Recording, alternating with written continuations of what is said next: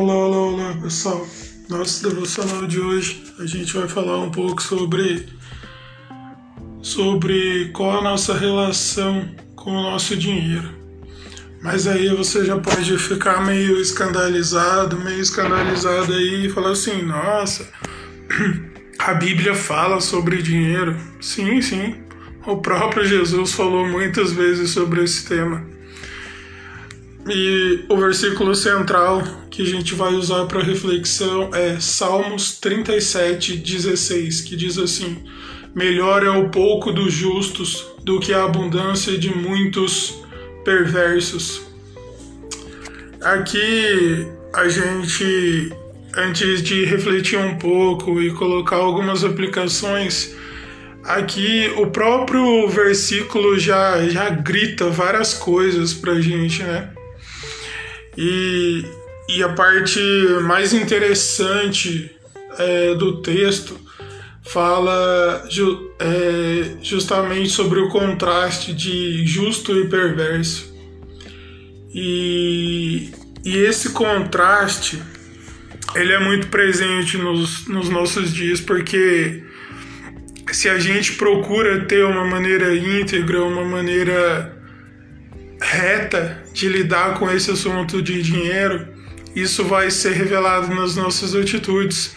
Mas se a gente procura ter uma visão distorcida a esse respeito, se a gente tem uma visão é, totalmente é, desfocada sobre esse assunto, isso também vai revelar o nosso coração possivelmente perverso. E e, e quando e quando a, Bíblia fala a respeito de do próprio Jesus falando a respeito de dois contrastes muito presentes no, nos nossos dias, ele sempre foi presente, né? Mas de uns tempos para cá e nos nossos dias isso está cada vez mais presente, cada vez mais constante. E o contraste que Jesus apresentou foi assim que a gente não pode servir a dois senhores, porque a gente ou vai é, amar um e desprezar o outro e só se dedicar a esse. Não, não, não tem como ter um equilíbrio nesse sentido. Porque nessa situação, Jesus está falando de que assim, não tem como você servir a Deus e ao dinheiro.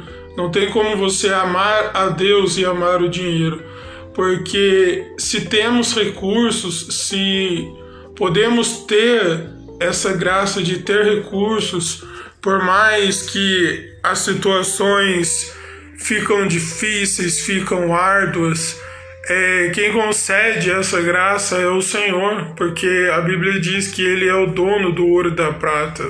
A Ele pertence todas as coisas, sabe? Na declaração marcante de Jó sobre toda a situação que ele viveu, ele fala: é, Deus, Deus proporciona, proporciona é, as bênçãos. Eu também não vou me gloriar nele se ele, se ele me, me proporcionar infortúnios, né? Se ele me proporcionar situações difíceis, se ele me proporcionar perdas sabe? E isso começa a deixar algumas algumas reflexões como é, qual maneira a gente tem encarado esse assunto em nossas vidas. É, se a gente analisa ao nosso redor, o principal assunto que abalam casamentos, por exemplo, é justamente a questão financeira. Tem vários outros motivos que se conectam, mas o principal assunto é a situação financeira. Porque foi embutido em nossa mente que de, de alguma maneira a gente tem que ter tudo pronto, tudo em mãos, tudo tem que ser fácil o tempo todo. E, e isso começa a complicar as coisas, né? Se tem uma frase que ela serve para diversas reflexões, mas serve para esse assunto também. E ela diz assim: se, se a sua fidelidade está, está atrelada às circunstâncias, então você tem um sério problema com o seu caráter. Se a fidelidade de uma pessoa num casamento está atrelada às circunstâncias e não à decisão, é, isso, isso revela um sério problema no caráter, isso revela um coração perverso, igual diz o versículo, porque é muito fácil condicionar as coisas quando tudo está bem. Né? É muito fácil, é, até mesmo quando tudo está bem na nossa vida, qual que é a, a, regra geral, né? Quando tudo está bem na nossa vida, a gente não tende a, a procurar Deus, a gente não tende a querer se firmar mais ainda nos, nos valores do reino de Deus. Mas basta uma, uma aflição, um problema, uma perda financeira que a gente já pede socorro para Deus. Por quê? Porque isso condicionou a gente que só quando a gente precisa a gente tem que, que procurar a Deus, tem que orar a Deus e a gente não tem essa essa constância com Deus independente das circunstâncias. E, e é isso justamente que Jesus falou, né? Não tem como você amar a Deus e o dinheiro. Ou você vai servir a Deus e vai ter a sabedoria para administrar o seu dinheiro, ou você vai servir ao dinheiro, vai servir aos recursos e, e vai desprezar Deus. Não tem como, é da nossa natureza. A gente tem essa natureza desequilibrada, essa natureza pecaminosa. E e o que agrava muito mais esse problema, principalmente no meio dos cristãos a respeito de dinheiro, é que tem a teologia da prosperidade, né? Tem, tem o movimento com, com outros nomes mais chamativos, mas não interessa, é a mesma coisa, é a teologia da prosperidade, que só prega que Deus vai enriquecer, que só prega que Deus vai multiplicar que você tem que, que fazer um sacrifício financeiro para Deus multiplicar aquilo, e acabam usando passagens bíblicas é, para tentar justificar o que eles estão tentando passar para as pessoas. E isso acaba gerando pessoas escravizadas, sabe, da religião, de uma religiosidade vazia.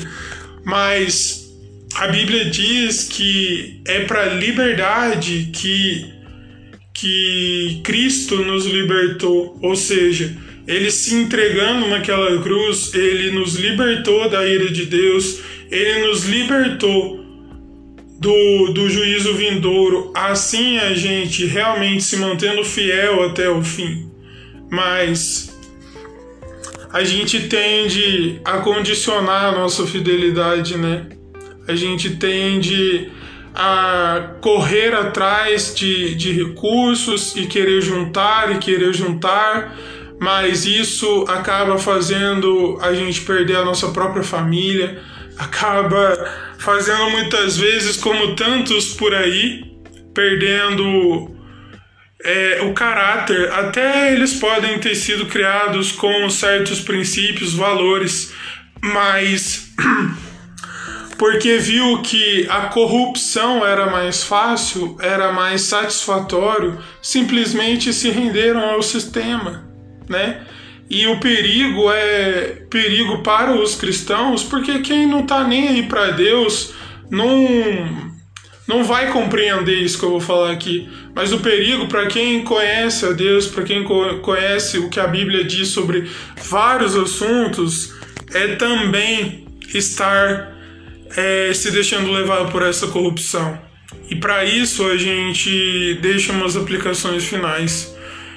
Será que temos valorizado o pouco que temos, até mesmo em situações árduas, em situações complicadas, até mesmo quando as circunstâncias não estão ao nosso favor?